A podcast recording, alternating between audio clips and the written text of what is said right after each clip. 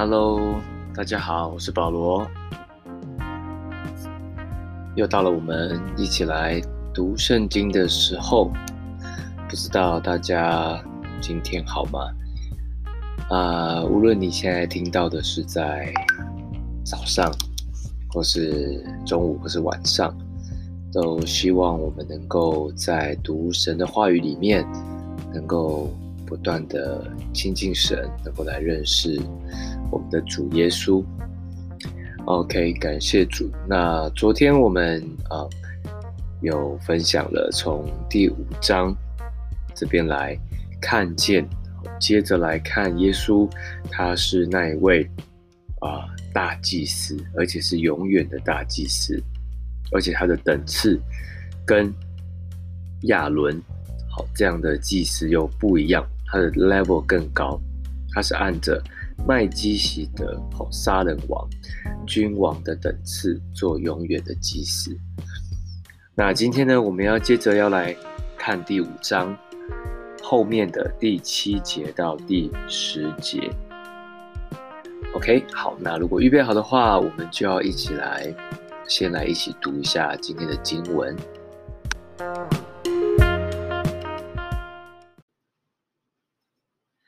希伯来书第五章第七节这边说到，基督在肉体的时候，既大声哀哭，流泪祷告，恳求那能救他免死的主，就因他的虔诚蒙了应允。他虽然为儿子，还是因所受的苦难学了顺从。他既得以完全，就为凡顺从他的人。成了永远得救的根源，并蒙神照着麦基洗德的等次，称他为大祭司。Amen。OK，所以嗯，接续的昨天，我们就是继续来看啊、耶稣基督他这成为我们的大祭司。所以嗯，我们看见在第第七节这边讲到。基督在肉体的时候，既大声哀哭、流泪祷告，恳求那能救他免死的主。所以这个时候，其实很直接的，就是这位道成肉身的主耶稣，他也会有人的情感，哦，会有人性上面的一些的软弱。啊，所以你看他在肉体的时候大声的哀哭、流泪、祷告，就会让我想到耶稣在客西玛里面的祷告。哦，因为耶稣他既是神子也是人子，所以他很清楚知道他即将要被卖，他即将要被抓，而接下来就是要被受羞辱、上十字架。所以我觉得大家都知道耶稣上十字架那个过程，可能你也看过。受难记，所以我觉得大家可以想一想，如果假设今天你是耶稣的角色，你会用怎么样的心情来面对他？好，那很实际的是，我们的主耶稣他就是在人性的里面在面对这一切，所以他也会害怕，他也会恐惧。好，所以如果你回想克西马尼园的那一段的祷告，你会发现。耶稣在那时候，他非常非常的呃惊慌，他非常的紧张，他也会恐惧，因为他知道接下来等待他的是什么。所以在克西马尼园，耶稣他大声的哀哭、流泪、祷告，所以那是一种非常挣扎、矛盾的一种一种一种心情。一方面是他知道这就是他道成肉身来的目的。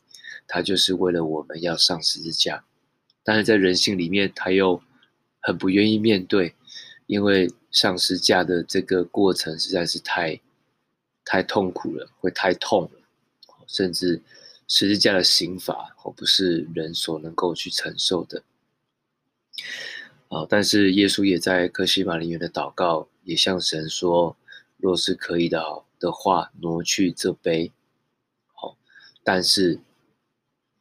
依然要按照神的旨意，哦，按着神的旨意，耶稣他依然要来顺服上帝的这样的一个计划，所以大声哀哭、流泪祷告，这就是当时候耶稣他为了代替我们所承受的、所面对的。OK，但是呢，圣经这边讲了，好，他虽然为儿子，还是因所受的苦难学了顺从。OK，所以其实对他而言，他其实是神子，哦，他是三位一体的独一真神，所以他当然他可以不要用这个方式，好，他当然可以不要用这个方式来啊为我们做这样的工，为我们做这样的代价，但是他怎么学了顺从，所以你看在克西马尼园的祷告里面，耶稣他。在一开始的很紧张、很紧张的一个祷告，向天父呼求，到后面他顺服了，他释怀了，或者是说他把那种人性上面的软弱跟恐惧放下来，顺着神的意思，不是顺着我的意思。好，所以这边讲得很清楚了。好，耶稣他学，他也是要学习顺从。所以我觉得讲到这边，我觉得真的在，我觉得我们每一个人，我们的信仰，其实很多时候我们都知道，对不对？可是我们要学习顺服，学习顺从，却是非常的困难。就好像耶稣在这里一样，他都知道，好，但是能不能顺服下来，这是另外一回事。好，所以我觉得顺服，好，顺从神的带领，这。我觉得这是我们基督徒一生的一个功课，好，所以我觉得你可以想一想，你在面对怎么样的事情，你可能你知道，但是呢，你没有办法服下来，好，你可能还是会按着你的仁义去行，按着你的啊、人本的判断去行，好，有我们当中有些人，你可能是在金钱的主权上面，你没有办法顺从，可能你是在情感婚姻的上面，你。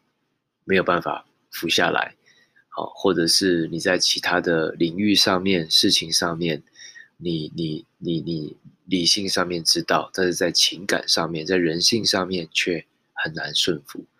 好，那我觉得真的鼓励我们每位弟兄姐妹，好，因为啊、耶稣这位为我们成就救恩的这一位主，他在两千多年以前，好，他就。为了我们学习了这个非常困难的一个顺服的功课，好，那所以顺服对我们每个人而言，其实是很重要的一个操练。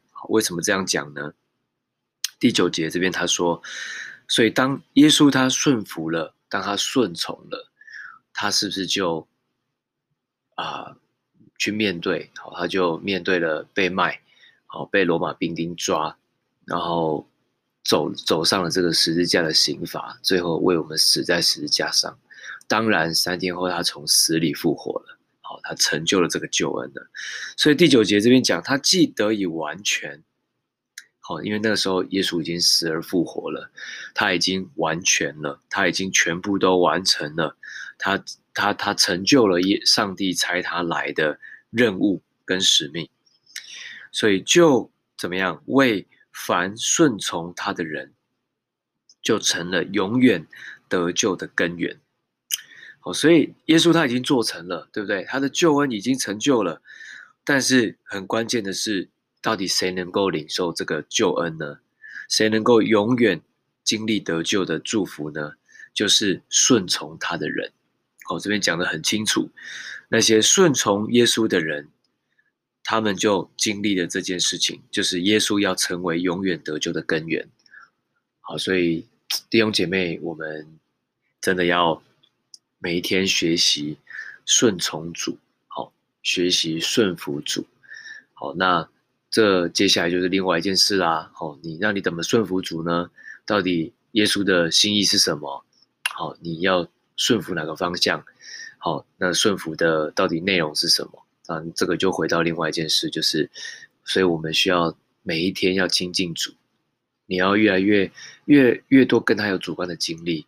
好，你越是读神的话，越是花时间向他祷告，寻求他，你就会越来越明白神，你也会明白他的律，你就会知道到底你该顺服什么，你你到底该顺从什么。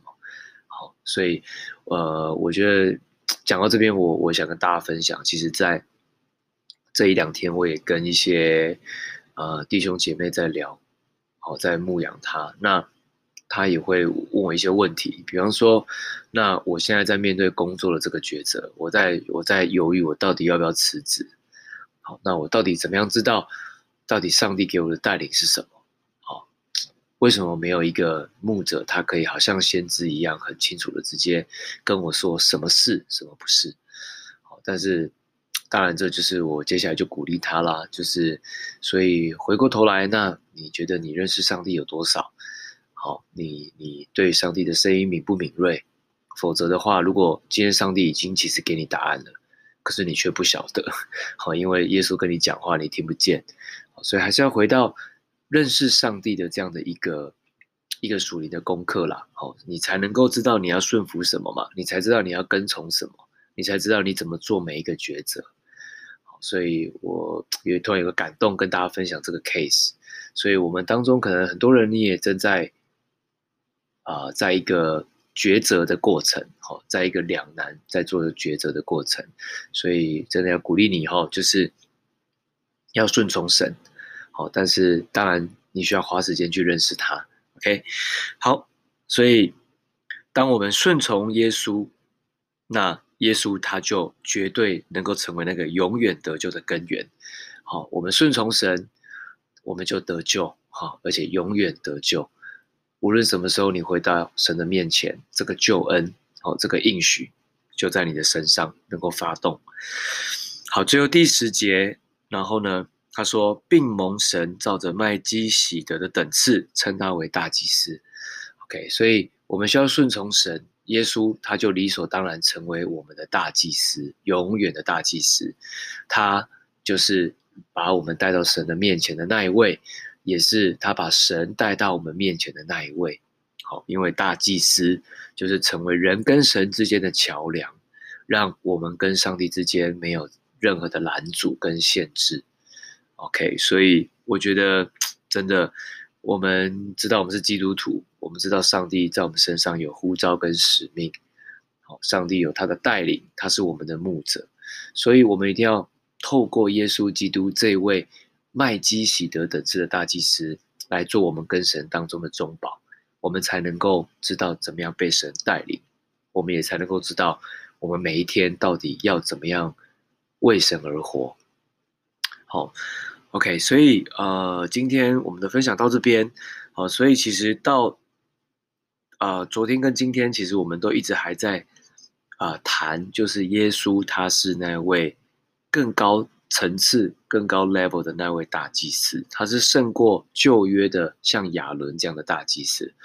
好，所以作者其实都不断的在提醒我们，要让我们好好的顺服神，好，特别是要跟从耶稣，要信靠耶稣，这样子他这一位永远的大祭司，他才能够为了我们，好，他才能够为我们成就救恩，我们才能够领受这样的恩典。Amen。OK，好，那我们今天的灵修就到这边。那下一次呢，会继续的跟大家来谈第五节，啊，对不起，第五章的最后，就是十一节到十四节的部分。